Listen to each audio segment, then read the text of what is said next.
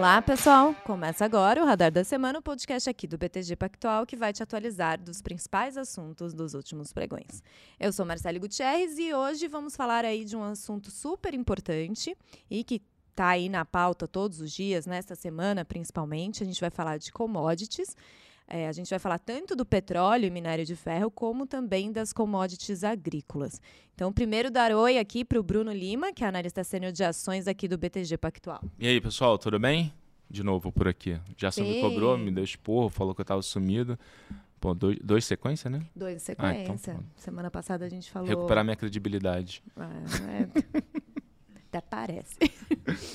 e também aqui com a gente o Leonardo Paiva, que é economista aqui da casa.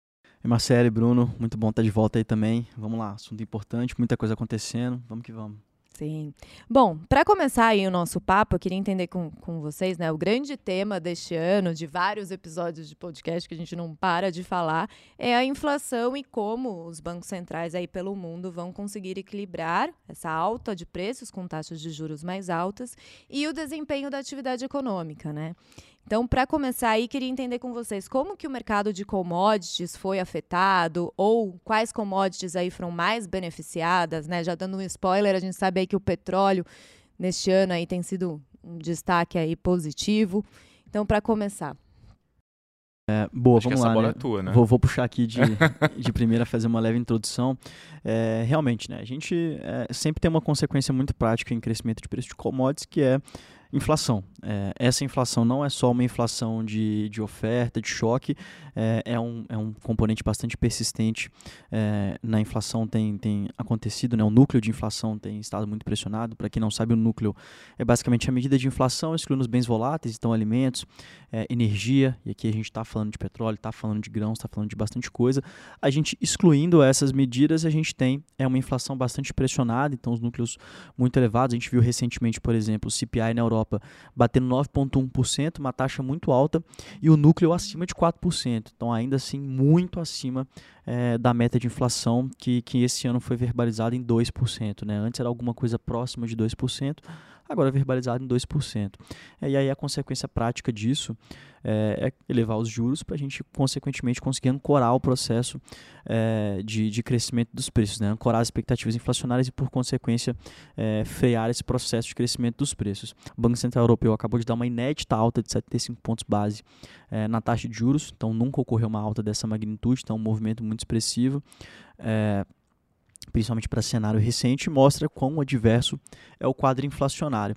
E acho que um ponto importante, né, até começando a discussão de, é, do, do, do, enfim, do presente para o passado, é, a discussão ela muda um pouco é, das commodities que a gente viu nesse ano. Sai de uma discussão de oferta para uma discussão de demanda, porque se o juros está mais alto, para a gente frear a atividade, para consequentemente ancorar o processo é de expectativa de inflação, a demanda tem que cair, tem que ocorrer destruição de demanda. E por isso a gente tem visto num contexto recente queda de preço de petróleo, é, queda de preço de grãos tem sido importante, queda de preço é, de outras commodities também aqui que a gente observa. Então, por exemplo, o café é algo que tem chamado a atenção, inclusive a gente tem é, se posicionado nessa ponta short do café, né, esperando em queda nos preços, principalmente para prazos mais longos.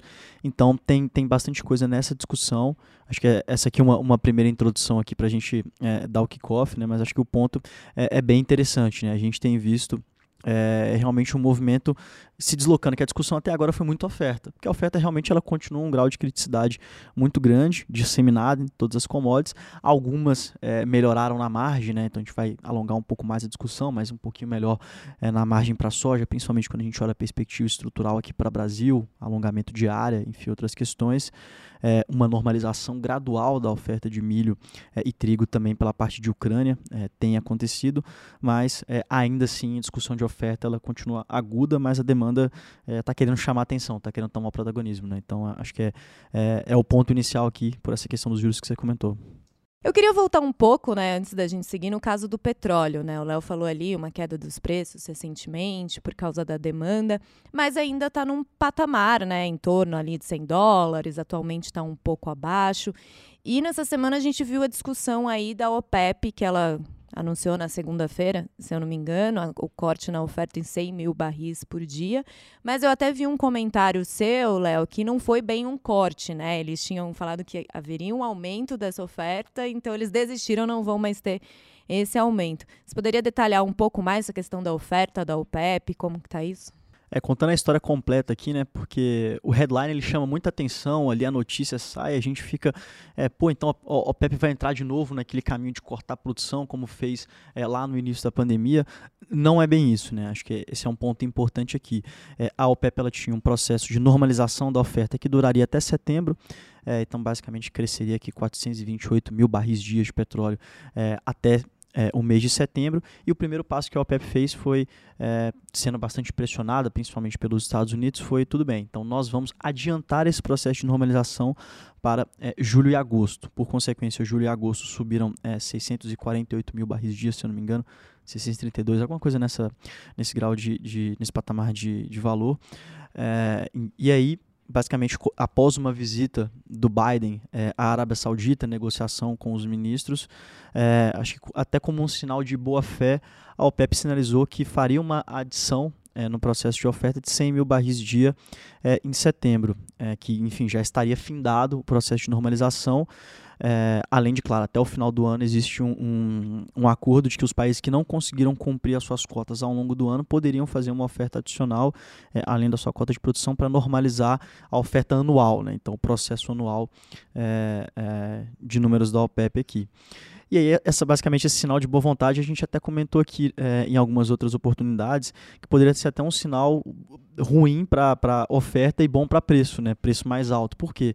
Então, tudo bem, depois de toda essa negociação com os Estados Unidos, consegue subir só mais 100 mil barris dia, então realmente a oferta apertada e os grandes produtores não são é, basicamente o porto seguro dessa normalização. Né? Então a gente basicamente viu isso como um primeiro sinal e agora que foi decidido na reunião de 5 de setembro foi, bom, a gente subiu 100 mil, mas agora o quadro, é, enfim, tem essa questão toda de uma, de uma probabilidade mais elevada de recessão e, e, enfim, outras questões aqui na mesa, a gente não vai colocar mais esses 100 mil barris dia é, e até pode ser também mais um sinal misto, né? Então, será que a OPEP não conseguiu produzir esses 100 mil barris dia? É, é, outra dúvida que fica. Então, acho que é um ponto importante aqui. Agora, existem outras especulações, outros movimentos no sentido de que a OPEP poderia entrar novamente num processo de novos cortes de produção. É, e aqui a gente tem que ser bem cauteloso é, no sinal. A Rússia, aparentemente, ela acredita que não deve ser feito isso, porque pode ser um sinal é, para o mercado de que a oferta está mais equilibrada e está até mais elevada do que a demanda, e por isso a OPEP, talvez desesperadamente, aqui entre aspas, está é, tá fazendo esse corte. É, a gente sabe que não é isso, né? Pelos números do contexto recente, tudo, é, a dificuldade de estoque nos Estados Unidos também, com estoques é, estratégicos sendo colocados na mesa, então não parece ser o caso pensando em oferta global. Mas quando a gente olha é, para essa situação, é, esse corte também, esse possível corte, essa discussão, pode ser colocada como. Parece que a OPEP ela acredita que um patamar de preço próximo de 90 dólares é, é, o que deveria ser o equilíbrio estável. Né? Aqui a discussão fica mais pragmática. É um novo regime? De preço de petróleo, a OPEP no passado ela não foi tão agressiva quanto é, estaria sendo com essa nova política de cortes. Né? Então, cortou bastante na pandemia, normalizou agora é, e volta a cortar. Bom, mas teoricamente a pandemia já está praticamente normalizada ex-China. Então, assim, a atividade econômica ela já volta a caminhar. A gente está no ciclo de juros e tudo, mas assim, é, em pouco tempo, a economia ela volta a andar num patamar mais estável, o mercado vai voltar a ficar menos volátil. É, tudo isso tende a acontecer pelos parâmetros históricos, mas pode ser uma mudança de regime da OPEP. Então, acho que é um ponto que chama bastante atenção, a gente tem que ficar bastante atento e, enfim, aí tem todos os impactos em equity também, outras classes de ativos, então acho que é super importante é, é para mercado essa discussão, tá? No começo fica um pouco mais especulação, mas é bom ficar de olho. E Bruno, antes até da gente começar aqui o podcast, a gente estava conversando, é, você falou que teve uma notícia do acordo do Irã, né, nessa semana aí na questão do petróleo também, o que, que foi isso? Não, é que o mercado hoje, ele, ele debate muito o que, que pode ser risco pro para esse cenário de, de, de oil, né? de, de petróleo, olhando a, a, discussão de oferta e demanda. Né? É, e aí, que, que, que, recuperando rápido, o que, que teve de, sei lá, um mês para cá, eu não me corrija se estiver errado. A gente viu a oferta é, do, do, lado de, é, de oferta é, ainda uma OPEP, como o Léo falou, né? sinalizando que poderia ajustar. É, a Rússia que se a gente olhar até a oferta da Rússia, ela não parou, tá? Assim, mesmo efeito de sanção, a Rússia continuou colocando petróleo no mercado, não mudou, mudou nada ali. É, mas a gente consegue enxergar que existe uma questão estrutural que é o famoso depletion, que é a discussão do envelhecimento dos poços, e naturalmente esse, esse negócio está fazendo um pouco mais de preço hoje.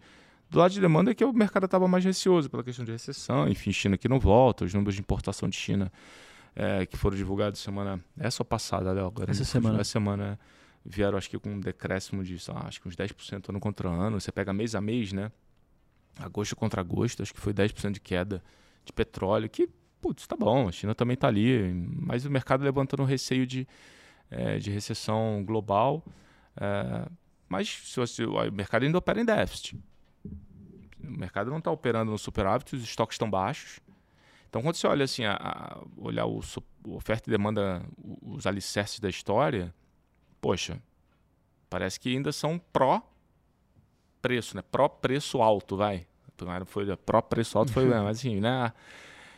Aí o que o, o mercado ficou olhando, beleza, o que é risco? O que, que pode surgir? Aí tem essa questão do Irã que ninguém sabe, fala-se de. Tem gente que fala de um milhão de barris dia, mas depois de você partir para uma aceleração, é, até lá o Irã começaria acho que com 200 mil dia, o que é pouco, até chegar em um milhão dia, que seria mais para o primeiro semestre do ano que vem. É, só que para isso precisa ser feito o acordo. Os Estados Unidos deu alguns passos, né? teria dado ações favoráveis, mas tem um ponto ali no acordo, eu estava lendo sobre isso no final de semana, que é meio crítico, que é o Irã, ele, no acordo dele, ele levanta que o, o, ele gostaria que o presidente atual dos Estados Unidos ele garantisse que nenhum presidente futuro, no futuro, levantasse novas sanções contra o Irã. E é difícil, né? É. Então, assim, você consegue, você conseguiria até equilibrar algumas coisas, é, mas tem esse ponto aqui da discussão que, politicamente falando, fica muito difícil você garantir o que seus sucessores vão fazer. É, então, nesse aspecto, o que saiu ontem foi que foi mais um meio que um, uma, ontem não foi não é, foi ontem comentando também da dificuldade é, desse acordo ir para frente porque a princípio as organizações as instituições globais de controle de armas nucleares eu não, não lembro exatamente a sigla elas verificaram que o processo de enriquecimento de urânio segue a todo vapor na, na no Irã então eles né, ou seja o Irã tá, aparentemente também não está fazendo nenhuma grande concessão de né, parar, esperar, negociar e ver o que acontece. Seguiu em frente. E fora outras questões que é, esse acordo ele criaria, poderia criar uma tensão também geopolítica né, no futuro, porque você tem a proximidade, enfim, com Israel, com a Arábia Saudita, e você vai ter, poxa, um, um Irã que poderia né, ter uma arma nuclear daqui a, sei lá, 12 meses à frente. Como é que os vizinhos ali, os países vizinhos estariam né, como é que eles enxergam é, esse aspecto também. Então, assim, não é trivial. É, o que saiu ontem de novo reduz ali, né, ou pelo menos traz um pouco mais de, de probabilidade desse acordo sair, reduz um pouquinho, que, que se, e que seria o grande, né, poderia ser a grande, entre aspas, é, oferta nova vindo para o mercado nesse vai, curto, médio prazo, pra, de, de novo, um mercado que está apertado hoje de petróleo. Né? É, resumindo, seria um acordo que tiraria sanções do Você tira Irã. as sanções do Irã e possibilitaria ele voltar a exportar para maior, uma maior quantidade, né, um maior número de nações o seu excedente de petróleo. Que é o grande ponto hoje, como você falou, né? A demanda, tá todo mundo comentando essa desaceleração da atividade, mas a oferta está super restrita, então sustenta o preço é. lá em cima. E sendo que, de novo, o pessoal está muito, tá, tá olhando muito para a questão de demanda, é, mas o Léo falou um pouco aí né, sobre a questão do que, do que a gente chama do, do da OPEP, do, do OPEP put, né, que é a, a probabilidade que a OPEP tem de falar assim, ah, a opção é minha de colocar petróleo no mercado. Se eu quiser, eu recolho esse negócio e a gente vai trabalhar. E aí teve um ponto que também, é, meio também no, no, no ali, nas entrelinhas, né, que foi, foi a Arábia Saudita, né, Léo, que, que delegou para o príncipe todo e qualquer posicionamento perante a, a, a, opinião da Arábia Saudita em relação ao petróleo dentro da OPEP. Eu acho que foi alguma coisa assim, tipo assim, meio que o corpo técnico. Ele falou assim, não, beleza, mas ó, se o príncipe aqui falar, tá, tá falado. Né? Então entrou também uma discussão meio. Assim, tem, um, tem um nome ali, tem uma figura que tem um posicionamento realmente no, né, no sentido de garantir preços né, saudáveis, entre aspas, de, de petróleo é, que é uma figura forte, que é a própria Arábia Saudita, e né, representando essa figura o príncipe, que estaria que uma, agora seria de fato uma voz soberana é, é, nesse aspecto dentro da OPEP. E a questão do fornecimento de gás natural para a Europa? A gente viu aí no, nas últimas semanas né, a interrupção do fornecimento do gasoduto Nord Stream. É, vi notícias aí de que isso poderia ser positivo para o petróleo, né? Como que está essa questão? Quer falar? É, acho que aqui puxando né, essa parte do Nord Stream, é, ele é um ponto bem relevante porque essa discussão, em alguma medida, ela se torna até uma discussão mais política do que efetivamente do ponto de vista de oferta, né? Porque a quantidade de manutenção que está ocorrendo nesse gasoduto é, contra o histórico é, é, surreal. Será que é então, assim, manutenção assim, mesmo? Né? Aparentemente não. E, enfim, existe é, basicamente verbalização de bastante membros da Europa também relacionada à manutenção das sanções. Existe também uma reunião, existiu uma reunião do G7 é, discutindo o teto de preço para petróleo da Rússia e também, enfim, é, sessão de, de, importação de petróleo russo, tem toda essa discussão também na mesa. É, o teto de preço é justamente porque, como o Bruno colocou, né, a China ela se tornou um maior importador de petróleo russo do que era anteriormente. A Índia é, não importava petróleo russo, passou a importar petróleo russo é, após esse período de sanção, porque ele tinha um desconto, ainda assim um patamar super elevado de preço comparado ao histórico, mas tinha esse desconto. Então a Rússia ela ficou bem, na verdade, após o conflito ela começou a fazer mais receita com exportação é, de petróleo do que ela fazia no passado, no, no pré-guerra. Né? Então acho que esse é um ponto aqui é bem relevante para a discussão. Mas um outro ponto importante também é que essa discussão, é, em, em, alguma medida aqui, ela se torna uma discussão política, a questão do gasoduto. É, e, e acho que o ponto principal aqui é que o, o gasoduto ele, ele é, é, muito substituído pelo diesel lá na Europa, que também está com estoque muito baixo a complexidade do tema aqui é, ela é muito elevada. Ao mesmo tempo, a gente tem a Europa sinalizando: não, a gente vai interromper, a gente consegue aqui ser autossuficiente, a gente vai conseguir, mas não tem conseguido, né? Fato é, é, é, que realmente tem sido uma dificuldade. Então, por exemplo, nessa semana, a gente tem visto algumas empresas interrompendo produção na Europa é, justamente porque o custo de energia é muito alto. Então, o custo marginal de produzir alguma outra matéria-prima, alguma outra, algum outro bem, ele fica muito alto com o custo de energia nesse patamar. É, e, e, aí entra uma discussão junto com o residencial e acaba aumentando também a probabilidade de crise na Europa. E a Europa em crise ela tem menos capacidade de dialogar com uma Rússia é, é, que se, se, apresenta razoavelmente resiliente nesse cenário de conflito, né? Então, é claro, a gente continua acreditando que a Rússia perdeu aí, sei lá, uns 10, 15 anos de desenvolvimento econômico com esse conflito. É, não parece que foi a melhor estratégia possível do ponto de vista de é, economia, mas acho que o ponto é que, que ao mesmo tempo, o, o, o seu adversário tem enfraquecido na discussão. Né? Então, acho que é um, é um ponto bem interessante aqui e fica mais latente e aguda a discussão até, até dezembro. Né? E acho que até tem alguns outros pontos aqui que eu acho interessante, que a gente acaba conversando aqui nos bastidores, mas que é, é importante a gente é, trazer aqui, porque, por exemplo, a gente falava lá atrás, bom, é, o petróleo está bastante resiliente, a gente tem um patamar muito alto de preço, só que a gente falava, bom, no spot aqui o petróleo está 115, mas quando você olhava a curva futura, é, no final do ano era um patamar mais baixo de preço, 95, alguma coisa nessa direção.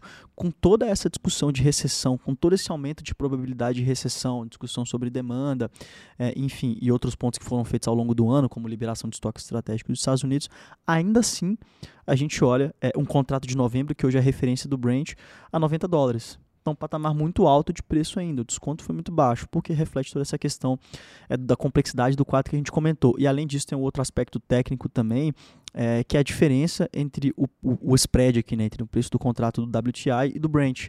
Ele está historicamente muito alto, próximo de 7 dólares. É, esse negócio é virtualmente 3% é, no máximo. Então, é, também mostra a discrepância de como que as referências globais de preço de petróleo elas estão diferentes, dado é, essa situação mais, enfim, mais, mais complexa, principalmente em, em Europa com relação à Rússia. Né? Então, acho que são alguns pontos que, que chamam bastante atenção aqui. E, de novo, né, nada resolvido. Acho que até, até para complementar aqui nas nossas contas, é, é, bem esse número que o, que o Bruno comentou. Né? Poderia chegar a um milhão de barris, alguma coisa mais próxima de 930 mil barris seria o, o que realmente a gente estima aqui como um patamar de, de Irã possível. É, e aí tudo bem, né? Mas quando a gente olha os outros números aqui de, enfim, que a gente tem de Arábia Saudita, de, de Iraque, de Kuwait, a gente vê uma oferta é, bem estrangulada. Então, é, acho que sim, só para complementar a discussão aqui, realmente para frente preços, acho que a, a, mensagem é preços mais altos por mais tempo. Se vai ser 5 para cima, 5 para baixo, é, acho que depende até de, do referencial de tempo, né? Mas é, acho que essa é a mensagem mais importante aqui. É, mas só para enriquecer, tá, tá, tá, rolando esse negócio do gás e aí tá criando umas. É, umas distorções assim de mercado, né? Que são. Eu tava olhando esse negócio assim, o gás, o preço explodiu lá, mas também porque a Alemanha e alguns outros países aceleraram muito a importação e, e, e o armazenamento de gás para fazer frente ao inverno. Então, o pessoal achava que ia demorar até meados de outubro, por exemplo, a Alemanha ter o estoque necessário. É, eles já fizeram. Aceleraram, por isso que o preço subiu. Então, se você pega a curva futura de gás, o preço do gás para o ano que vem ele despenca na curva futura de, de do contrato né, de, do, do gás natural. É, ou seja, para, assim, fica aquela discussão, será que a gente, né, esse é um ponto no tempo, ou se esse negócio, de, ou o mercado está muito benevolente para frente, porque é difícil você imaginar que as, as questões específicas de, de importação, né, de recebimento desse gás, é, que elas vão se resolver em 12 meses. Então, acho que é um ponto aqui para observar, ter essa questão também que a gente estava até falando ontem, né, da, poxa, da, da entrega, é, que o petróleo, a gente estava discutindo mais cedo, né, pô, o petróleo caiu pra caramba, lá, 10 dólares, 12 dólares, muito rápido. E a gente falou assim, cara, o que, que pode estar tá acontecendo, né? Assim, o que que tá, o que, que tá rolando? Porque na oferta e demanda não, não mudou nada. Então a gente estava discutindo um pouco ontem da disfunção que existe entre o mercado financeiro, o, contrato financeiro e o contrato físico é, e como essas coisas poderiam estar, tá, enfim, gerando é, essa discussão, esse, esse, de novo, um pouco dessa disfunção, é um petróleo negativo, porque como você está tendo chamada de margem lá fora, na, no, enfim, de quem trade gás natural, de, enfim, né, o contrato futuro de gás natural, de quem, de quem trada também contrato futuro de petróleo, enfim, quem trada contrato futuro de commodity, você está tendo muita chamada de margem no gás nos contratos futuros de gás. Porque como por spike de volatilidade, por N fatores, várias empresas grandes. E provavelmente o que está acontecendo é que está todo mundo reduzindo o risco dos seus portfólios. Esse, essa questão do gás está impactando outras commodities também. Então, às vezes, às vezes a gente enxerga só, o alumínio, que está lá, pô, 2,200, fala assim, cara, mas não tem oferta, né? As ofertas, a oferta no mundo está fechando porque não tem energia, não tem gás. Aí você vai olhar o petróleo, cara, cai 12 dólares. Fala assim, cara, mas peraí, a oferta demanda está apertada. O que está acontecendo? Então a gente acha que também que nesse curtíssimo prazo, pelo que a gente tem lido, né, é, pode estar tá rolando um efeito é, periférico desse, dessa chamada de margem dos contratos né, de gás natural. Está todo mundo reduzindo seus portfólios consequentemente você tem que encerrar a posição. Então você acaba tendo que, quem está comprado tem que vender a qualquer preço para fazer frente à margem que está sendo chamada lá no gás.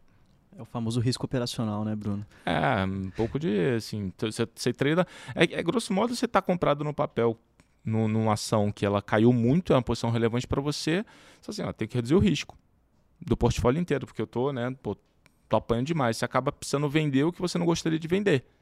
Então talvez você está lá comprado em petróleo, você não gostaria de vender a tua posição agora, mas você é obrigado a fazer isso para reduzir o teu risco como um todo da carteira mal assim, de forma análoga é isso, né?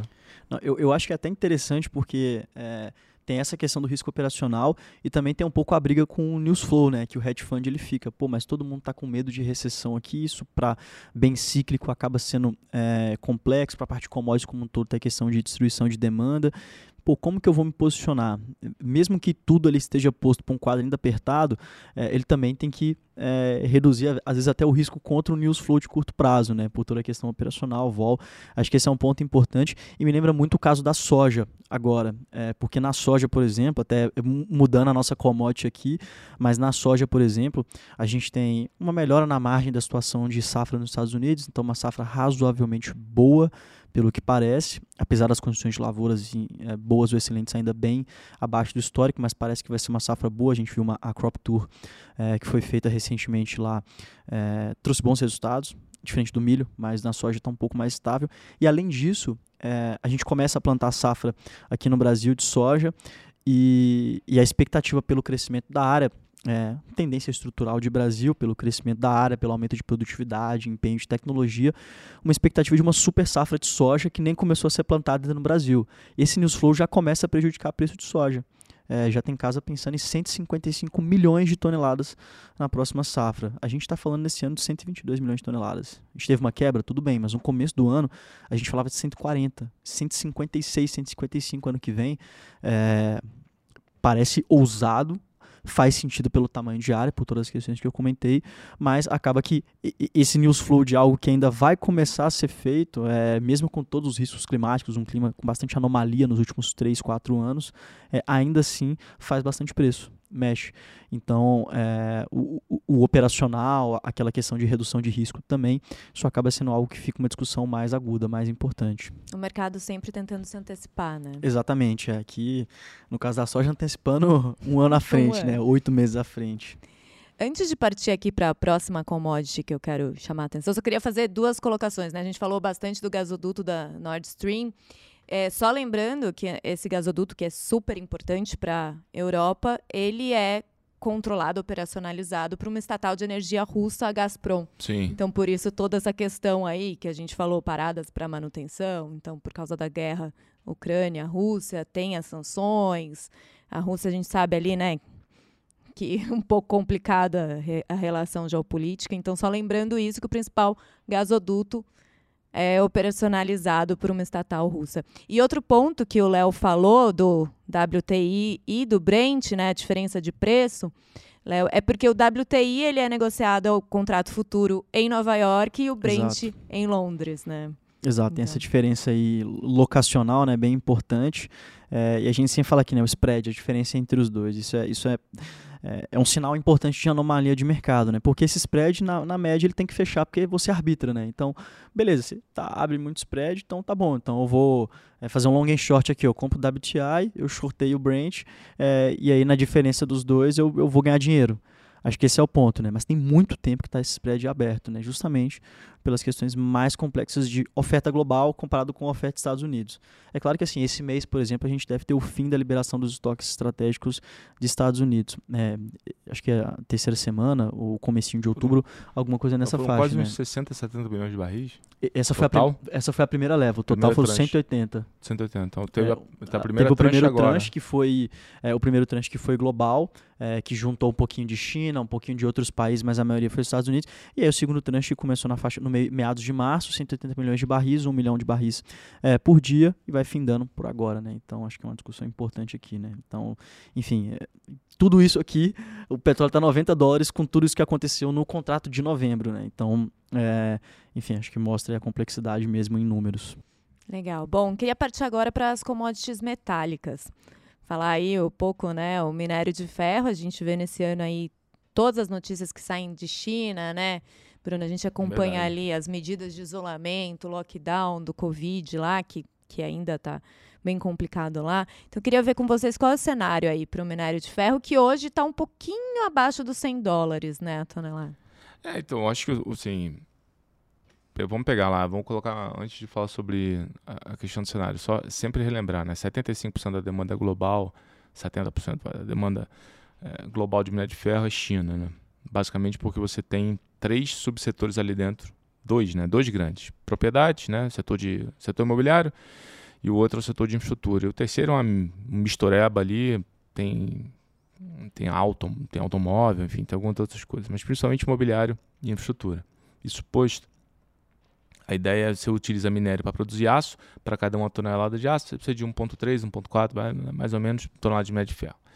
É, era esperado que a China, a China deve fazer isso, né? Esse ano produzir alguma coisa próxima a um bilhão de toneladas de aço. O que aconteceu depois com o Covid zero?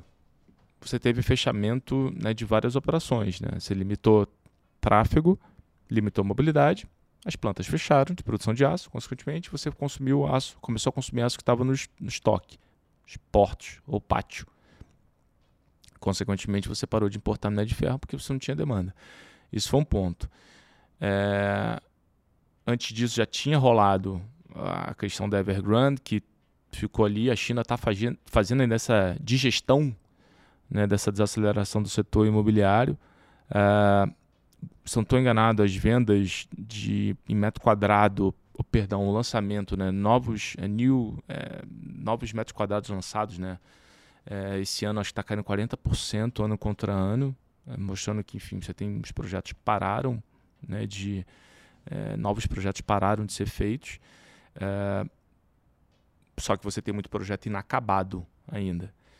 O uso do aço ele é feito principalmente no início da construção, então por isso que a gente olha muito para novos projetos, novos lançamentos. Alumínio e cobre, por exemplo, é utilizado muito no acabamento de projeto, então é mais o que a gente chama de late cycle. Então o minério de ferro é utilizado nos novos lançamentos, né? Quando você, como você não está tendo, o mercado pegou tudo isso, fora o Covid, e falou assim, bom, ferrou, não tem demanda. Esse negócio não faz sentido. E para piorar a situação, todo ano, né, se você pegar historicamente, todo segundo semestre de qualquer ano que você olhe, você tem um aumento de oferta de minério de ferro transoceânica, porque é quando você acaba com o período de chuva.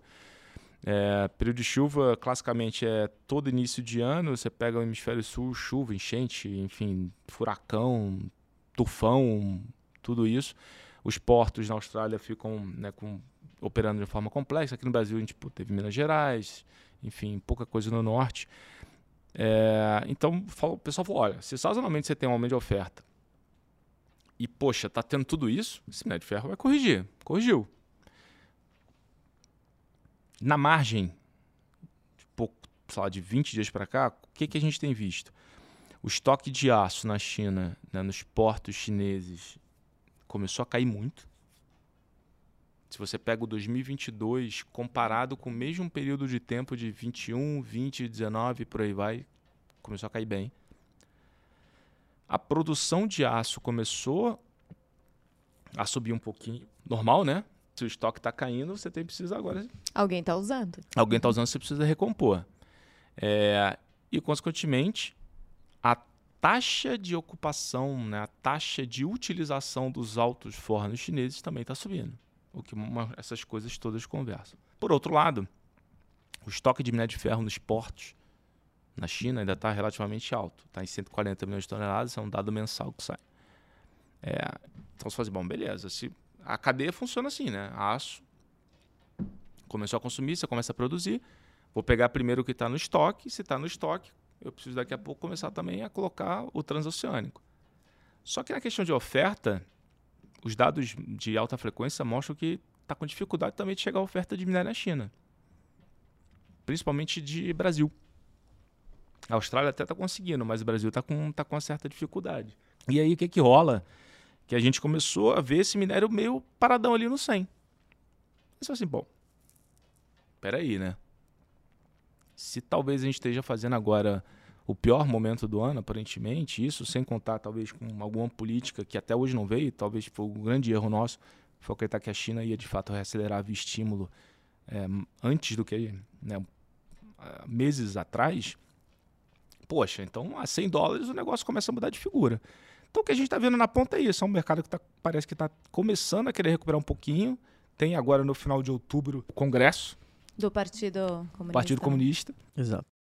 E o que a gente tem lido, e aí chega muita coisa às vezes truncada, é que pode ser que eles falem né, de forma um pouco mais é, concreta né, de que, que vai ser feito de estímulo para pelo menos acabar, encerrar esses empreendimentos que estão ali ainda, enfim, né, os inacabados, né, que não resolve o caso do minério, ajuda no sentimento, é, mas se você pelo menos começa a trazer uma percepção que o setor, de, o setor imobiliário ele realmente está começando a pelo menos deixar de piorar, isso pode ser, a gente acha que pode ser benéfico para commodities metálicas como um todo. Minério um pouco menos, mas não vai ser ruim. É, alumínio deveria ser bom, para cobre deveria ser bom.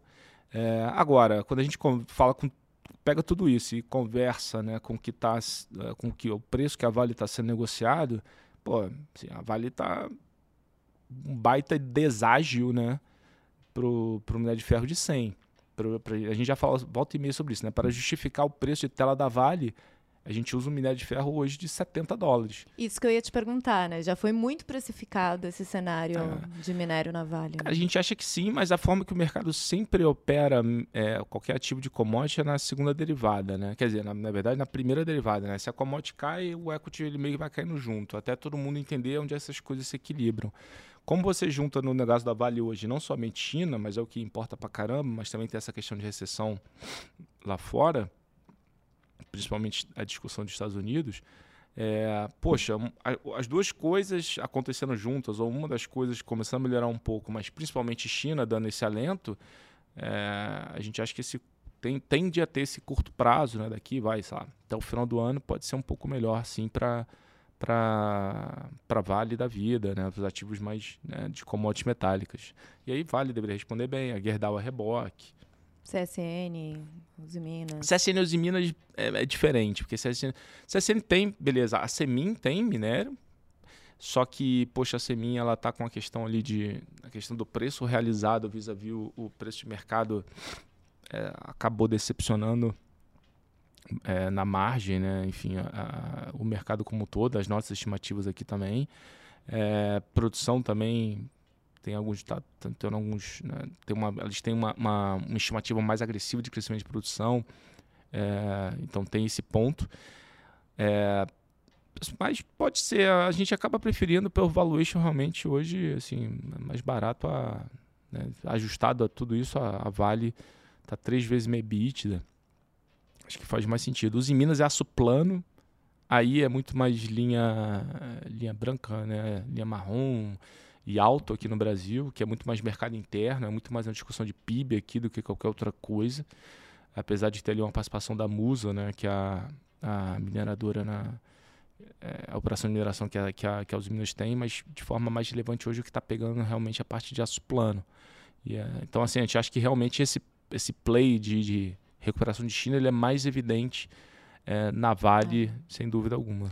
E voltando até rapidinho só no petróleo, esse nível de preço para as petrolíferas negociadas aqui na bolsa Petrobras, 3R, PetroRio, como que é um bom nível, está precificado de forma adequada, como que você está vendo?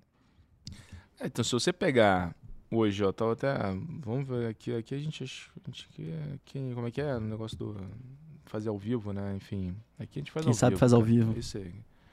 Então, você pega, pegando aqui a curva de agora, a curva a termo de, de petróleo, ó, petróleo na frente está 66 dólares, lá em 2029.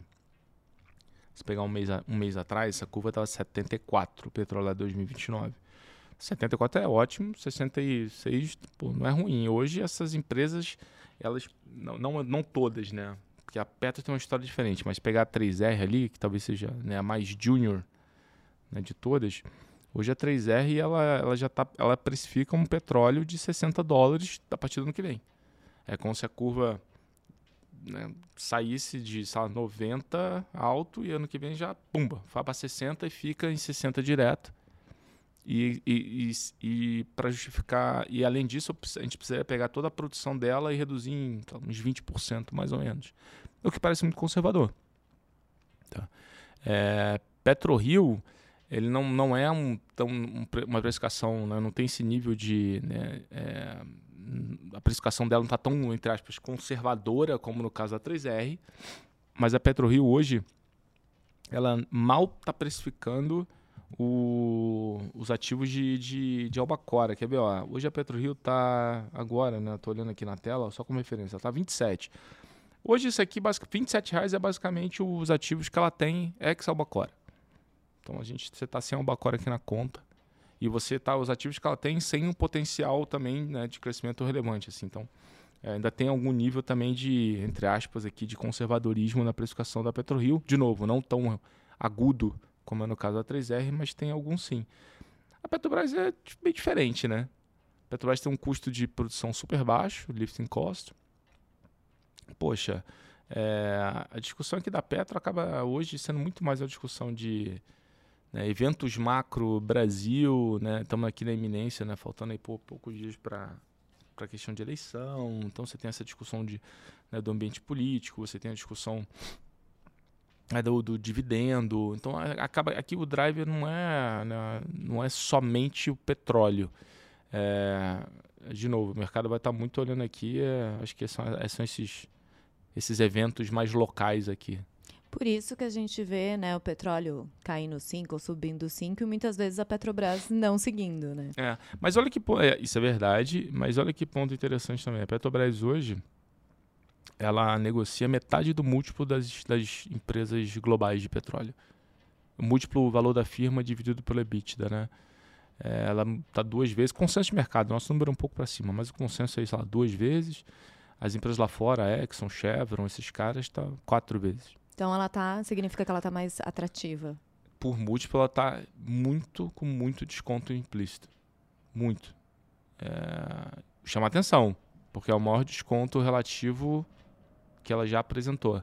Sendo que hoje ela gera muito mais caixa do que no passado. Né? Então essas coisas, hoje parece não estar tá conversando. Nossa visão é muito por essa incerteza relacionada ao evento, evento político, na né? questão, um ambiente político. Legal. Bom, e antes de a gente partir para as agrícolas, eu queria falar de, do alumínio. Eu vi uma análise sua, Bruno, que é uma projeção de déficit da oferta desse produto. E logo, alta de preços, e a gente tem na bolsa negociada a Companhia Brasileira de Alumínio, a CBA. Então, queria que você detalhasse um pouco aí como que está esse cenário, a visão para essa empresa.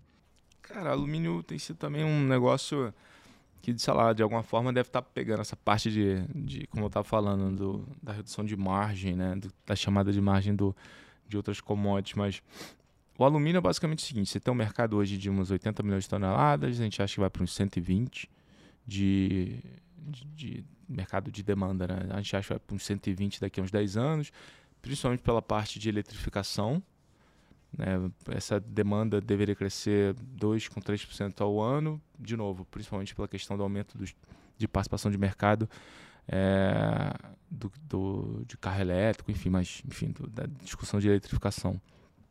Isso posto, poxa, o alumínio hoje apresentando os menores é, estoques, é o menor estoque na LME, que é a London Metal Exchange, bolsa de metais global mais, poxa, mais conhecida, né? é o menor estoque histórico registrado na LME de alumínio. Então você tem pô, muito estoque, pouco estoque, perdão, baixíssimo. Você tem uma demanda que aparentemente está tá ok. Aí o que, que pegou? Tem esses receios, obviamente, do, da recessão global, bateu no alumínio também. É, só que o alumínio tem um ponto. Enquanto a curva futura do petróleo, o preço lá na frente é menor do que o de hoje, o preço do alumínio é maior do que o de hoje. O preço do alumínio em 2030 ele é 25, 20, é, 20, 25% maior do que ele é hoje. Porque o mercado enxerga que com essa visão de demanda, com esse nível de estoque muito baixo, e com a dificuldade né, é, de você ter oferta relevante, você deveria ter preços crescentes. A oferta de alumínio, é, para você colocar alumínio no mercado, para você fazer alumínio, você precisa de energia. Só que a matriz energética global hoje é basicamente gás e, e, e carvão para a produção de alumínio. Na China é muito carvão. A China hoje detém 58% da capacidade global de produção de alumínio. Então também tem que olhar o que esses caras estão fazendo. Então, de forma análoga ao que está acontecendo com o minério de ferro, só que análoga, mas diferente, o, a China também tem uma importância para entender a dinâmica de preço. Ela se autoimpôs uma produção de 45 milhões de toneladas, porque é um processo extremamente poluente. É, então, assim, quando você olha o que está acontecendo, você fala assim, olha, parece que está, assim, parece que tem, tem algum dinheiro na mesa aqui ainda, parece que está errado. É, se a China se autoimpôs, obviamente, esse é um risco, né? Ela se autoimpôs. Se ela fazer, ah, não, vou produzir, não quero nem saber, pô, beleza, que é poluente, vida que segue. Isso é um problema para a tese, sem dúvida alguma. Mas você tem, ela só tem 58% do mercado. E lá é carvão. O preço de carvão também está na lua. Quando você pega a Europa, a Europa tem mais ou menos 11% do mercado de produção global de alumínio. E lá está fechando muita coisa. Muita coisa. Porque lá é gás. Tem uma parte que é carvão, mas principalmente gás. E não. Né, tá todo Como mundo... a gente já falou, né? Exatamente. É um problema, tá, gás segurar, racionar gás. Então, quando você olha tudo isso, hoje o que a gente tem visto é que está muito mais fazendo preço no alumínio no spot, no à vista, que está em torno de 2,300. Parece que o mercado só está olhando a demanda. Ele não está olhando essa oferta que não vai conseguir ser entregue. Que é a discussão que a gente falou um pouquinho do minério, que a gente falou que é a discussão do petróleo, que a gente falou que é a discussão também, que a gente não falou, mas enfim, do cobre. É, então hoje, de, é, o que, que você consegue, né? O que, que o mercado sempre consegue ter uma primeira opinião? Fala assim, cara, beleza, demanda vai piorar, e bumba. Aí você vai lá e bate na commodity. Aí daqui a pouco o pessoal começa a ver que de repente não tem oferta. Aí começa a ver que o preço pode, deveria ter um outro comportamento. Essas coisas deveriam se ajustar. Pelo menos essa é a nossa visão aqui. Legal. Bom, vamos partir para as agrícolas. A área do Léo aqui, né? Tá Boa. quietinho aí? Vamos lá, vamos lá, vamos puxar aqui. É, eu queria começar, Léo, falando do café, até, né? A gente já vi também ali um texto seu falando que a Europa é super importante para o café, que é um importador líquido de 33% desse montante global.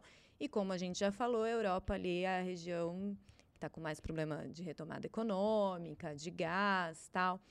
Então, como que você está vendo aí essa questão de inflação global, de atividade econômica desacelerando para a demanda e para os preços de café?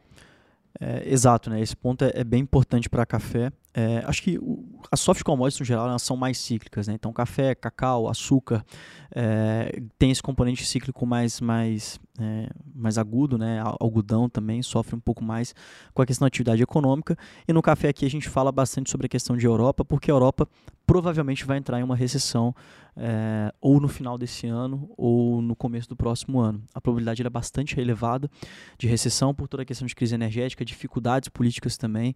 É, enfim, a gente vê a Itália com uma dificuldade política bastante relevante. Então tem bastante coisa acontecendo na Europa agora, além dessa alta de juros muito mais agressiva do que a gente esperava no primeiro momento, que o mercado precificava no primeiro momento também.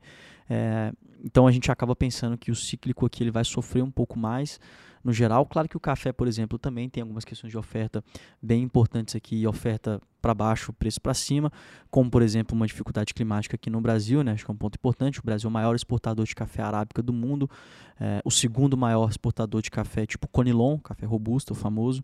É, o primeiro é o Vietnã nesse caso. Então aqui é, acaba tendo é, uma oferta que pode ser revisada um pouquinho para baixo. É, a gente já esperava isso, mas uma demanda que pode ser revisada bastante para baixo.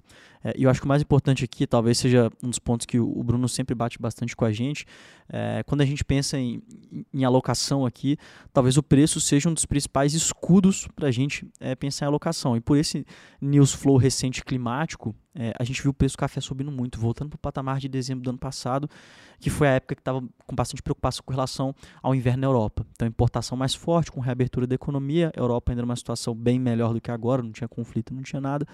Então, a consequência era uma demanda mais forte. Agora a gente tem esse mesmo patamar de preço, algo muito próximo disso é, mas com uma expectativa de queda de demanda. Então a gente acha que quem, quem operar short nesse mercado aqui vai ganhar dinheiro, porque realmente é, parece que o, pre, o patamar de entrada é muito positivo e a gente vê uma revisão baixista de demanda mais forte que de, que de oferta. Né? E as demais cíclicas aqui, é, elas acho que não vão sofrer tanto quanto o café, pensando aqui, são bem menos supérfluos também que o café em alguma medida parte de açúcar, é, e o açúcar também tem um efeito de substituição aqui muito importante, que é a produção do combustível, tem toda a discussão de produção de etanol na Índia, que deve acelerar nos próximos anos, então também é uma discussão mais estrutural, mas acaba sofrendo um pouco mais é, a nível de preços aqui.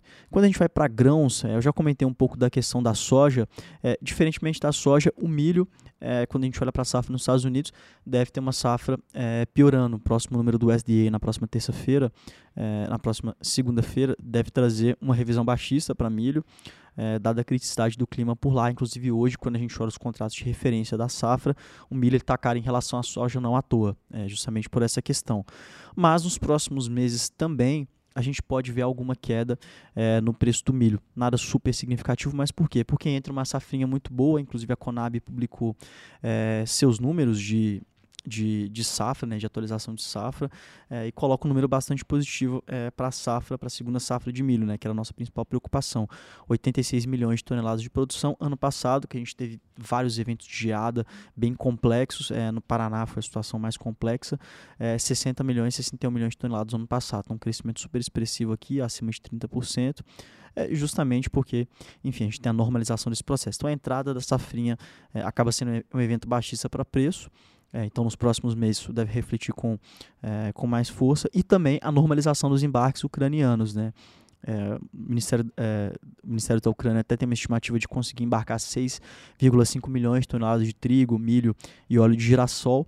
Parece um número muito otimista, mas a gente voltar para aqueles 5 milhões, é, que era um número razoavelmente estável de, de escoamento aqui, é, até o final do ano, até o começo do próximo, parece ser uma estimativa razoável. Hoje a gente está em 2 milhões mais ou menos mês, é, acelerando. Então é, é, mais um elemento baixista, né? a oferta ela fica um pouco mais abastecida. E aí o efeito de substituição também de soja, em algum momento esse, esse descasamento de milho mais caro que soja se resolve também. Então a gente acaba pensando que no estrutural, apesar de no curto prazo, enfim, por questões mais voláteis, a gente pode ver uma alta é, de preço em alguma dessas commodities, a gente vê mais queda de preço é, enfim, para o próximo ano. Acho que é sempre bom lembrar aqui, né, o disclaimer.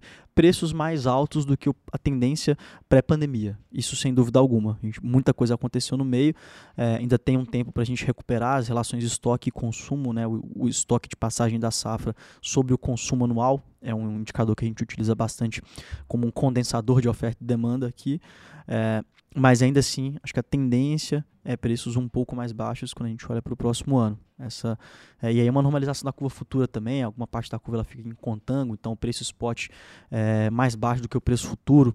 É, esse negócio pode voltar em um backwardation, um preço spot mais caro que o, que o futuro. Então algumas normalizações aqui com os trechos das curvas também podem acontecer. É, basicamente porque o produtor ele, ele faz o seu, o seu hedge ali, né? E gera esse efeito na curva futura de petróleo. É, então acho que é um ponto na curva futura de, de grãos, perdão. É, também, petróleo é a mesma coisa, né? É, o petróleo ele fica mais uma backwardation eh, tradicionalmente, né? Muito difícil fugir. Mas acho que é um ponto importante aqui. É, e, e, acho que para fechar aqui na parte de commodities é, do setor agro, né, que é bem importante, aí a gente olha mais para o mercado doméstico, a parte de carne bovina. É, e aqui que é bem importante, a gente olha um, um, curto prazo aqui até outubro, a gente tem uma, uma expectativa de um preço mais alto no curto prazo, porque a gente acha que a exportação para a China vai continuar resiliente. No, no, último mês, inclusive, a gente teve a melhor exportação na série histórica é, de carne bovina geral e a China uma participação muito importante para isso, essa é uma tendência estrutural. É, e também a gente tem um calendário muito favorável para consumo de carne bovina no mercado doméstico, que é justamente uma eleição, uma Copa do Mundo, são bastante feriado, né? A gente tem é, bastante comemoração, comemorações que acontecem na primeira quinzena do mês que é a quinzena que tem maior consumo de carne bovina e que acontecem é, durante a semana, não aos finais de semana. Então não tem nenhuma coincidência. Então tem, nesse caso aqui, é positivo para a carne bovina. Então, é, e em consonância com o crescimento do emprego, né? A taxa de desemprego um patamar estruturalmente baixo, 8,7% no número dessazonalizado. Então também uma renda disponível maior para consumo de carne bovina. Então nesse aspecto aqui a gente acha que é, no curto prazo é um preço um pouco mais um pouco mais alto e aí tem toda uma discussão de virada de ciclo. A gente deve ter uma, uma expansão de oferta no próximo ano, aí o preço seria um pouco mais baixo. Mas no curto prazo a gente vê um preço é, mais alto. Legal. E como ficam essas empresas de proteína animal que estão na bolsa, Bruno? Como que vocês estão vendo JBS, Marfrig, Minerva, BRF nesse cenário aí de alta? Não, a gente, a gente acaba preferindo hoje muito mais é, Minerva é, por uma questão específica de benefício do, é, de aumento de oferta de gado para abate aqui no Brasil né, para uma questão de ciclo. A gente acha que o, nossa visão é que o ciclo aqui no Brasil é mais positivo para aumento né, de, de, oferta desse gado, e o gado né, arroba ali é 80% do custo da Minerva. Então, consequentemente, você deveria ter uma, uma, uma, um impacto positivo na estrutura de custo. No, nos Estados Unidos, a gente está vendo o inverso disso. Né? O ciclo está começando a, a, a, piorar em termos de aumento de oferta de gado para o abate. Então, você deve ter uma pressão de preço de arroba, então lá o custo deve começar a subir. É, a gente acaba preferindo mais Minerva hoje por esse aspecto, valuation também por essa posição ciclo, é, mas JBS mesmo normalizando né, a questão do, do, do é, de margem lá, né, normalizando a, a, margem lá na frente por esse ciclo adverso, é, a gente também enxerga bastante valor. Então hoje são os dois testes que a gente mais gosta, preferência por, por Minerva. Legal. Bom, para encerrar o nosso episódio aí, queria saber com vocês uh, quais expectativas, de, resumindo aí para as commodities, o que, que a gente tem que ficar de olho aí nos próximos dias? Acho que do meu lado aqui o que é mais importante, é, e aí de novo vou fazer o começando de trás para frente, né, que eu estava falando, é, a gente vai óbvio, né, para carne bovina observar balança comercial semanal, toda segunda-feira a gente tem esses números e também é, ir observando, é, enfim, como é que está esse news flow aqui interno. Acho que o próprio indicador de inflação a gente tem amanhã na sexta-feira é, pode ser um sentimento de como que está é, consumo de carne bovina aqui. Então, IPCA, uma press... né? É, o IPCA amanhã. Então, uma maior pressão em carne bovina é, e uma menor pressão em outros índices aqui, como por exemplo frango, outros componentes do índice, podem ser um, um sinal positivo aqui de curto prazo. Acho que por enquanto ainda não, mas é, a gente vai observando essas leituras também. Quando eu olho aqui para a parte de grãos, próxima segunda-feira, o SDA, relatório é, de oferta e demanda global de grãos, então super importante também. E, e aí na parte de soft commodities, é, e enfim, acho que vai ser bem importante observar é, toda essa questão de política monetária, é, além, claro, né, vai ser relevante também é, para petróleo, para minério de ferro, para todas essas commodities, acho que é bem importante também. Então acho que comentar essa discussão e, e, e observar essa discussão, eu acho que também vai ser relevante sempre observar a questão do conflito Rússia-Ucrânia, né, escoamento de, de, é, de grãos, é, operação de gás natural, tudo isso aqui vai ser bem relevante. Então, observar também esse news flow vai ser importante para quem, enfim, gosta desse mercado, tem investimentos atrelados a esse mercado. Acho que se no limite é olhar. É, acho que é mais ficar de olho nessas macro, macro discussões, né? China e, e números dos Estados Unidos. Acho que, acho que, sinceramente, acho que isso que no limite vai dar as condições de contorno. É, acho que nessa parte mais de, de, de, Europa, acompanhar essa discussão do gás, do short de energia, né? entender um pouco melhor. De, e, e, e, também ficar de olho um pouco nessa questão que a gente comentou aqui do, desses, do, da situação dos contratos futuros, das bolsas, né? para entender essa questão de chamada de margem, para ver se isso pode virar alguma, é, alguma coisa um pouquinho mais, mais sistêmica e se desenrolar por um pouco mais de tempo, tendo algum impacto negativo ou mais negativo nos preços. Né? Legal. Bom, obrigada, Bruno. Valeu, gente. Obrigado aí. Obrigada, Léo. Valeu, Marcele. Valeu, Bruno. É, obrigadão, hein? Até a próxima. É isso, gente. Mais um episódio, podcast Radar da Semana no ar. Lembrando, toda quinta-feira, fim do dia, a gente traz aí os principais assuntos, sempre com os especialistas aqui do BTG. Até semana que vem.